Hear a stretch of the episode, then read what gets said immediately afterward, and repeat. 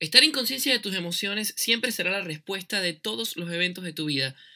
En este espacio estaré hablando sobre temas de la cotidianidad, dándote mi punto de vista para así de repente abrirte nuevas posibilidades en tu vida.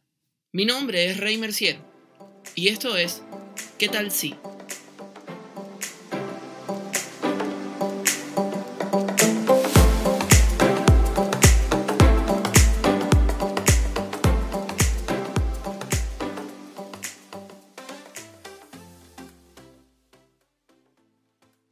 Y el 5 de junio del 2020 cumplo 5 años de casado con mi esposa Daniela. Y quiero contarles un poquito de lo que sucedió cuando yo decidí eh, comprometerme con ella y luego eh, casarnos. Entre que yo le pedí mi matrimonio y casarnos pasaron aproximadamente dos años. Y en esos dos años, si yo recibí tres comentarios positivos sobre el matrimonio, creo que estuviese exagerando en este momento. Yo me casé con 25 años, mi esposa tenía 20 en ese momento y para la sociedad éramos demasiado jóvenes para casarnos, para estar casados, quizás para tener esta gran responsabilidad de lo que es el matrimonio. Y digo gran responsabilidad porque eso es lo que la sociedad dice sobre el matrimonio en su gran mayoría. Y la verdad es que mi experiencia ha sido completamente contraria a lo que todo el mundo me decía antes de yo decir sí en el altar en mi matrimonio. Seguramente te preguntarás por qué te estoy contando todo esto y es que quiero hablarte sobre las relaciones de pareja, en este caso sobre el matrimonio específicamente. Porque cuando dos personas deciden pasar el resto de su vida juntos, lo hacen desde el amor, lo hacen desde el compromiso y lo hacen hasta que la muerte los separe. O eso es lo que declaran en el altar las personas que se casan por la iglesia o cualquier religión en la que creas. ¿Y cómo vamos a lograr que esto sea sostenible en el tiempo hasta que la muerte nos separe? Esa es una gran pregunta que las parejas normalmente se hacen en el momento de casarse.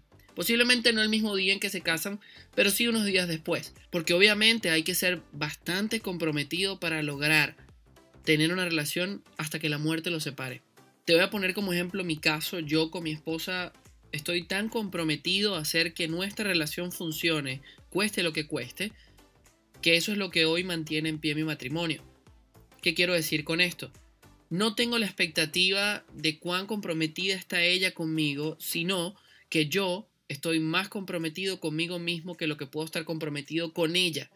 Es decir, mi compromiso más que con ella es conmigo para hacer que funcione.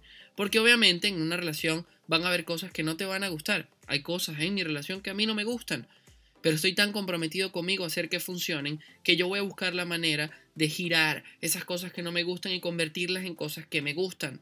Quizás comunicarme de una manera completamente diferente con ella y hacerle entender las cosas que no me gustan, así como ella también se ha comunicado conmigo y me ha dicho las cosas que a ella no le gustan para que yo pueda hacer que nuestra relación funcione. Otra de las cosas que yo practico en mi relación es no vivir esperando algo a cambio de lo que yo doy o hago por ella. Y con esto te pregunto cuántas veces tú te quedas esperando que esa persona con la que estás haga algo por ti que tú todavía no has hecho por ella. O quizás estás esperando que esa persona haga exactamente lo mismo que tú hiciste por esa persona. Eso no va a funcionar ya que no recibimos normalmente lo mismo en proporción de lo que damos a esa otra persona.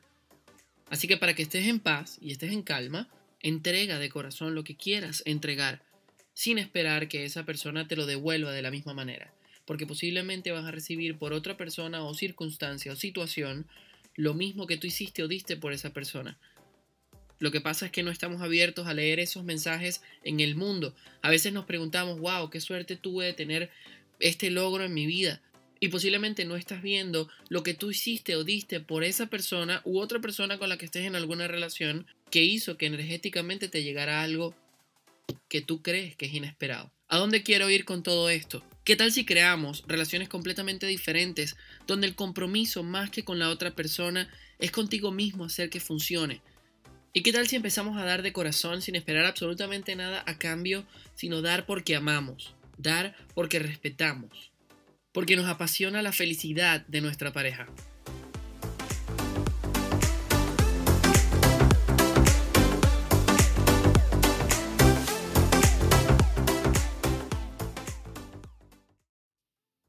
Y recuerda seguirme en mis redes sociales, arroba Reymercier en Instagram, arroba Reymercier18 en Twitter.